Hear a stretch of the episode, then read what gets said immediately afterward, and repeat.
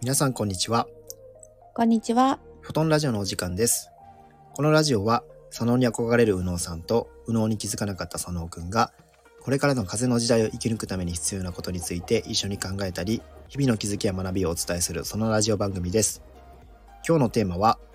右脳さんが左脳に憧れ続けた理由についてお話ししたいと思います。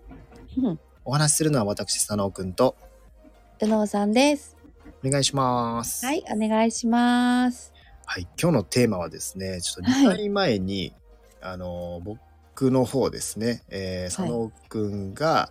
えー右脳を失った理由っていうねテーマでお話ししたんですけども、はこいこ。はですね、ちょっと右脳さんのお話を聞きたいなと思ってまして、はい。はい。僕もここの前ですね、その佐野のあー昔こうだったなっていうのを振り返った時にめちゃくちゃ気づきがあって、はい。はい、確かに右脳的な子だったよなっていう改めてそうだったんだね。それはもう本当に衝撃的でした。そうですよねなんか自分もやっぱこうやって改めて振り返ってみると、あうんいかに左脳的に生きてきたんだなっていうのが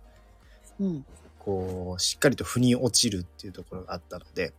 はい。はい、今日はですねちょっと右脳さんのお話、えー聞きたいなと思ってます。はい。はい、早速なんですけど、はい。あ右脳さんはずっと生まれてからねそういった親からもねそう量子力学的に育てられたっていうのをね、はいおっしゃってましたけど、やっはい。ぱ左脳ってものは子供の頃ってどうだったんですかいやー、私ね、実は子供の頃、結はい構お勉強できたんですよ。はいはいあの、成績も良かったし、はいそういったところは左脳を使ってたのかな。そうですよねおそらく、ん。うん、じゃないとね森とあのそうなんで話すよするとかって話になってきますからね。そう。うん、私右脳なんですけどはい、右脳の感覚ではいものを話されると、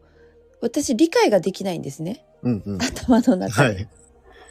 で頭の中で理解ができないのでやっぱりりその伝え方だったり自分を表現することっていうのははいちゃんと順序立てて話をしなきゃあの私の場合はね親に怒られるっていう感覚があったんですね。ああ、左脳的な表現をしてしないと説明しないといけなかった。説明しないといなんていうかな怒られちゃうっていううんうん。思いがあったんですよ。えでも、おだから母さんはすごく量子力学的に育てたってことは、右脳じゃなかったんですか右脳なんですけどはい。やっぱり右脳の人ってうん。人のことを理解するのちょっと難しかったりするじゃないで すなるか。ほど、なるほど。はい。だから順序立てて分かりやすく説明しないとうん。相手のことを理解してくれる人って少ないと思うんですよね。ほうほう。そこで私は一生懸命そのどういうふうに言ったら怒られないで済むかとかはい。どういうふうに言ったらこれを買ってもらえるんだろうかとかはい。なんかそういうことを考えながらうん。発信を一生懸命しようとしてはい。でもやっぱり伝わらないとはい。黙っちゃうっていうかもういいやもう言うのやめ ようとかなるほど、なるほど。そうだから結局左脳を使おうと思ってもはい。使い切れなくて、はい。あのーアウトプットがねできなくてだからその左脳に憧れて憧れて、はいどういうふうに言ったらあの人に言い方分かりやすいよねとかうんあとは表現の仕方素敵だよねっていうところがやっぱりずっとあったんだと思うんですよね。なるほど。うん、まあ結構あ諦めちゃうっていうところで。諦めちゃう系です私。結構なんか、右脳的に強い方って、感性強い方って、うん、左脳のところもちょっと感覚になっちゃうところあるじゃないですかそうなんですよ。言葉ってそうなんですよこう現れるなと思っててこうのん勉強的な知識のロジックの左脳と、はい。この言葉っていう話すっていうところの左脳ってうん、ちょっと違うんじゃないかなっていうふうにも思っててそその右脳的な感性の人は、うんやっぱそっちにちょっと引っ張られる部分はあるんじゃないかなって思いますよね。あーうん。そうですよねまあ本当に子供の頃だったので、はい。そんな右脳だとか左脳だとかよく分からず、うんうん。うん、ただ自分の思いをはい。そのまんま出したら理解されないし怒られるっていうのがありましたね。ああ、うんその自分の思いっていうのは、例えばどういう思いなんですか例えばその時に感じたことうん。感じたことまあちょっとそれ今急に思い出せないけど、はい。やうん、っぱその例え。ばうん。例えば。親から注意されたことはい。そんなことしてないのにそんなつもりでやったんじゃないのに親から注意されたはい。とかっていう時に言い訳したいじゃないですか。はい。その言い訳が順序立てて話ができない。はあはあは あそんなこと言われても知らないしみたいなそういう一言で 片付けてしまうというかあ。なるほど、なるほど。うん。そうんうん。なるほどですね。う、うん、いやなんか能さんのえ例えば子供の頃に何か見えてたとかそういう感覚を司って何かしてたとかそんなお話あったりするんですかあ見えてたというか私はねあのうんと霊とかはいうんとそういった魂とかが見えたり、オーラが見えたりっていうのはないんですけれどもはいその人の雰囲気とかはい発する気とかうんうんあのそういったものはすごい取ってましたね。なるほどじゃあ僕その場の空気似感てるんとかですよねおそらく感覚的なところで感じ取るってところが強かったって感じ、感じ取るとこが強かったですね。うんうんうんうん、直感力みたいなそなるほど。うんうんうん。え、なんかそうそれは、やっぱりこう、どういう感覚だったんですかその、生きづらかったのか、なんだろう、うんこの感覚って、単純に不思議に思ったのか、当たり前だったのかっていうのは。う。あーなんかね、いろんな、まだその頃は、なんていうのかな、大人のえぐい部分とか、うん。あの、この空気感って、はい。あ、あの人はこういう、あ、怒ってるなとか、うんうん。あ、この人はなんかこう、あの、なんかこう、裏があるなとか、ううなんか、そういうのを見えすぎてしまってはい。それをやっぱり親に言った時にはい。すごく怒られたんですよねそんなこと言うんじゃないみたいなるほな ど、なるほど。そううんうん。そこから少しその自分の感情とか感覚をはい。やっぱり出さなくしましたねやっぱすごく怒られたっていう記憶がやっぱり今今思い返してもすごく出てきますね。ああ、でも確かにそう言われるとね、僕も、うん、こう、そのままの感想を言ったら結構怒られたっていう記憶はありますよ。あうんあ。そうなんですよそ。んなことは言わないっていう。そうそううそうそうそう。なんだっていう。そう。うん。そこからはい。少しずつ自分のそういう感覚を閉ざしていったかもしれないですね。ああ、そういった意味ではなんか似てるかもしれないですね。ね背景っていうのは。え。うんうんうんん。そう。結構思ってたのは、あこれ言ったら、こう、この、この世界ではダメなんだ的な感覚、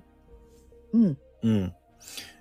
結構正直、正直に生きちゃダメなんだっていうのはなんかそこで使そうなんですよれないですね。それがすごく強かったですね。なるほどな。いや、面白いなと思って。やっぱこの見える人ってもう見えちゃうんで、うん、うん。なんかもうすね、それをこう自分が見えてるものって、なんか否定しがたいところあるし、そう。僕も友達とかで普通に家の中とかで、まあ一人増えてたりするらしいんですよ ね。そんな話とかも聞いてて、何その怖い話って心霊現象みたいなところとか、うんうん。もあるし、こう、感覚的な人の話とかね、いろいろ聞いてると、もうそういう話って5万とあって、うんうん。まあ、その天気、雨が降る時に、雨降るよっていうのを、こう、どっかから教えてもらって聞こえてきたりとか、うんううん。んまあ、そういう子供だったって話もあるし蝶々とかと話してる方とかも知ってるしうんうん。あもうなんか探せばそういう話ってめちゃくちゃあるよなと思ってて、うんうんうん、だから宇野さんの幼少期もそういうやっぱりなんかを感じ取る力が強すぎて、うんそれで心が閉ざしちゃったって感じなんですね。閉ざした感じですね。うんであのー、宇野さんなのに、はいそれを一生懸命頭の中で考えすぎて、はい、パニックを起こすような感じでしたね。あーパニックってもうだから、それでさらにまとまらないみたいな。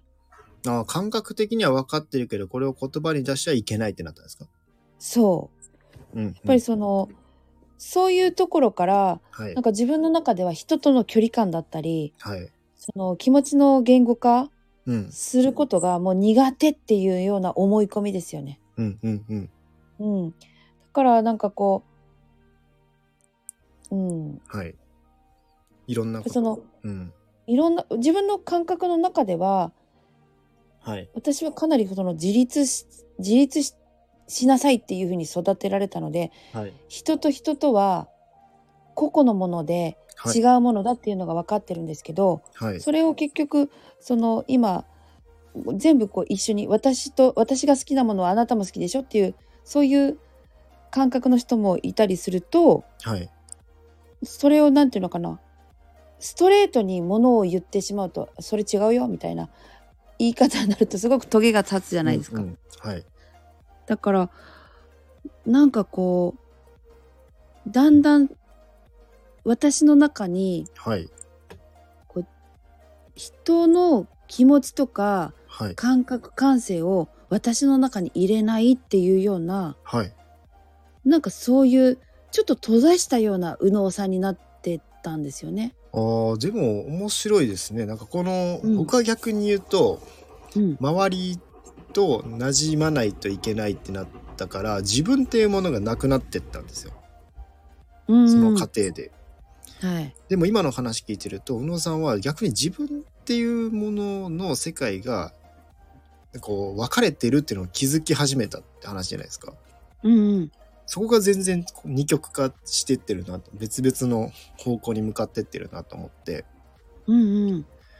そういうのがやっぱり自分は自分で他の人は他の人っていうのが明確に分かれてきたって感じなん ですかうん、そうだからなんかこうなんていうのかな自分うんまた言語化がまた難しいよ。予測が難しい。 そうですよね。うん、うん。いや、なんかその感性ってすごく大事だと思ってて、あの、うんやっぱり自分の世界だと思うんですよね。こう、右脳的感覚に僕が戻ってきて、うん、やっぱもっと自分の世界を生きるっていうのが大事だなっていうふうに思って、うん、まあこうやってね、関わり合いっていうのは当然あるわけですけども、うん、究極右脳的な感性からいくとこの量子的な頭の中っていうのは自分の世界が動いているような感じ他の人の頭の中ってわからないじゃないですか、僕もわかん今ない右脳さんの頭の中考えてること体験してきたことってこうやって聞いたりしないとわからないし当然全部を理解するっていうのは不可能なんですよねうん、うん、だから究極僕はすごく右脳にポンってなって気づいたのはあ自分のことがやっぱりうんしか考えられないんだ自分はっていううん、うん、そう、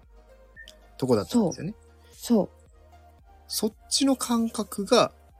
強くなってったってことなんじゃないかなと思ってて、うん、うん、むしろ僕はなんかそこをごちゃごちゃにもっとなっていった感じがあって、うん、ううんん、、自分のこう頭の中の世界だみたいなこうそれを体験してるんだっていうのは薄れちゃったんですよね。うーん。うん、留学最近気づいたみたいなうん、うん、うん。ところなんで、うん、なんかそこに行ったのはやっぱりあれですかね親からのそういった自立しなさいっていうような。そう、自立しなさいっていうことと、はい、あとやっぱりその、あの。自分の気持ちをそのまんま表現したら、はい周りは怒る。うん怒る。だからやっぱり人の言葉が怖いとかはいはい。そのうんうんうん。やっぱりその自分の気持ちを結局みんなその自分が出す言葉って愛が元にはい。出している言葉なのにうん。なんでこんな人を傷つける言葉が出てくるんだろうとかなるほどな。そなんかのそういう感と性ころもからあったんですね。そうえなんでこういう嫌味になるんだろうとか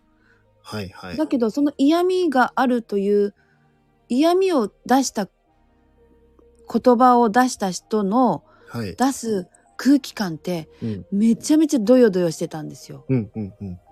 でそれがもう怖くて近づけなくて人との距離感とかも全然わかんなくなってああ、なるほど。そそれを聞くと、より、やっぱ僕が感じてるものよりも、よりその右脳的な感性を感じておられたんだなっていうのがわかるなと思って、う、僕はもうそういうところまではなかったんですよ。そこまで感じ取ることはできなかったっていうのは正直なところで、だからずっと左脳の世界にこう馴染んでいってしまったっていうところはあって、うんうんうんうんううんん確かに違和感はありましたけどなんかこのね、えー感覚的なところであこういうこと言ったら怒られるんだみたいなところはうんしっし感じてて、なんかこう、んどうなのみたいなところはあったんですけどうん割となんかこの左脳的な今のルールのところに馴染んでいったかなっていう感じはします。今今聞いてると右脳さんの頭の中は、うんもっともっとやっぱりこの右脳的感覚中心なものを持って生まれてこられてるので、うんやっぱその愛とかっていう部分が初めから理解できていたっていうようなうんうんうんだからより違和感ですよね。違和感うん、違和感だしはい、なんか矛盾が見えるというか言葉とうんその人の出している気のオーラとの矛盾が見えてたからなるほど。やっぱだ相か手らの本心というかそれ本当に言ってるのっていうようなところがあもうのあ本当に言ってるのというよりかはもうえどうしてそういうその気からどうしてその言葉が出てくるのっていうはもどう大人ってなんで思ったことを口に出したりあ、はいし、ないんだろうとか、うんうんうん。いそや深いですね。うなんかそういうことをずっと思ってましたね。なるほど。うん、うん、でそこで左脳に憧れていたっていうのはやっぱそっちの方が生きやすそうだなって思ったからなんですか、やっぱりその表自分のその内側にあるはい表現をできるのに順序立てて話ができたりはい、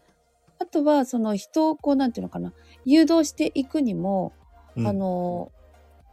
ちゃんと分かりやすく一個ずつ説明する結局右脳さんって結論バンって言ってはい中身何にもなくて「分かる?」って聞くでしょうんうんうんはいだから そう分かるわけないだろうって私分かってるんですけどはい分かってはいるけど結局自分が左脳を磨いてないとそういうことしちゃってるんですよね。うんうんうんうん、なるほどな、やっぱり左脳に憧れるそして左脳ってやっぱりすなんていうのかなうーん、はい華やかに見えるんですよね。華やかに見える、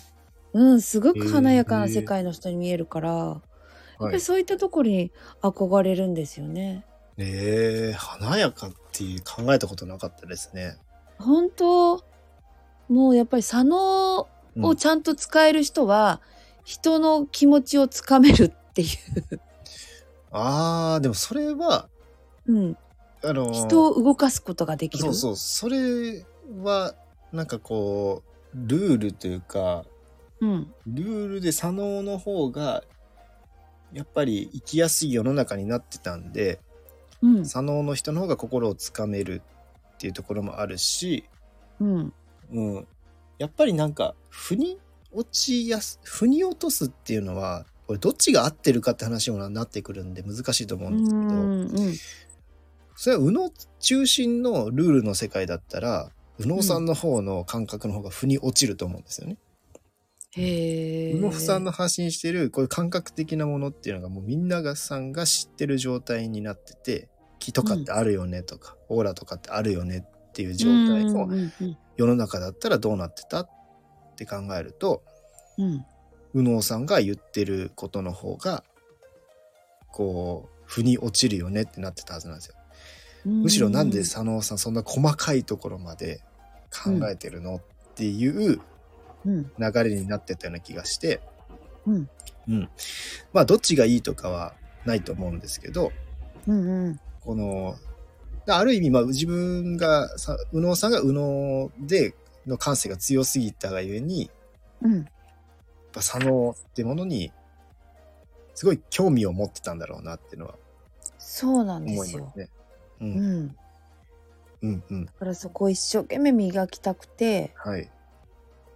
うん、憧れてましたね。そうですよね。ただこれ絶対まあどっちかしか持ってないってわけじゃないので、絶対両方ああそうそうそうっうて、んその、うんこう、表面に出てきているバランスみたいなものうん、だし、僕もこの前、こう左脳から右脳に振り切った時に左脳が出せなかったっていう状態になったので、 ってことはこれはうまあこの右脳的感性がバーッと鋭くなってくるとちょっと左脳を引っ込むんですよね、うん、おそらく、うんうんうんで、左脳が強くなりすぎると右脳的なところってちょっと引っ込むんですよね。なんかその部分っていうのが、うんなんかこう痛感したっていうのがあるからうんうんどっちもフルパワーっていうところって多分こう両方うまく切り替えてるだけの話で、うんうんうん、両方なんか全アクセルみたいなのは無理なんじゃないかなって思っちゃった。疲れますよね。そはね疲れる。うんうんうん、だから今は左脳的な解釈が必要でもこう、リラックスする時は右脳的感性が必要とかうんうん発想を下ろしてくる時は右脳的なところの感性を取り入れるうんうんそして現実的なところにじゃあこれを世の中に落とし込んでいくためにはどうするのかっていううん左脳をでロジックを組むみたいな、うんうん、その流れが理想的なのかなって思いますね。ですうね。んでまあそのね佐野佐野さんじゃなくて右脳さんも佐野を使ってたわけじゃないですか、その理論的なところとかね BOS での、はいうんうんそういった意味では、まあ、佐野もかな必ずあると思うんですようんうんむしろ佐野がないと理解できないっていうのもこれは両方ないと絶対成り立たない成り立ってなかったなと思うし、うんうんただずっとその根本にある感性みたいなものはうん右脳なんだろうなと思いますね。うんううんんそうなんですよ。ね。ここ難しいんですよね。なんかこの、右脳左脳である意味このラジオ番組って分けちゃってるんで、うんなんかどっちかなのって思われちゃうかもしれないんですけど、うんもうどっちもなんだよっていう、この、そうですね。そう、右脳左脳で分けられないっていう話うんそかうそうそうもしれないですよ。あうのんちょっと分かりやすいかなと思って右脳左脳にしたんですけど、うんもしかするとね、もっといい表現があるかもしれないうん。いですよね。やでもね分かりやすい表現が一番いいですよ。うんうん。なんかそのあたりも含めてね、なんかこうやってなんか追求していけるとめっちゃ嬉しいなと思ってますね。はいはい。ありがとうございます。でもなんか面白いですね。やっぱこの、右脳さんの子供の頃のやっぱ違和感。うんうん。やっぱ愛があるよねっていうのに気づいていたと。そう。うん。そういったところが、やっぱちょっと、まあ、ふこう、僕からすると、うんすごいなって思って、でも、多分そう感じていた方っていうのも多いんだろうなっうんね。ううんうんうんていうところなんですよね。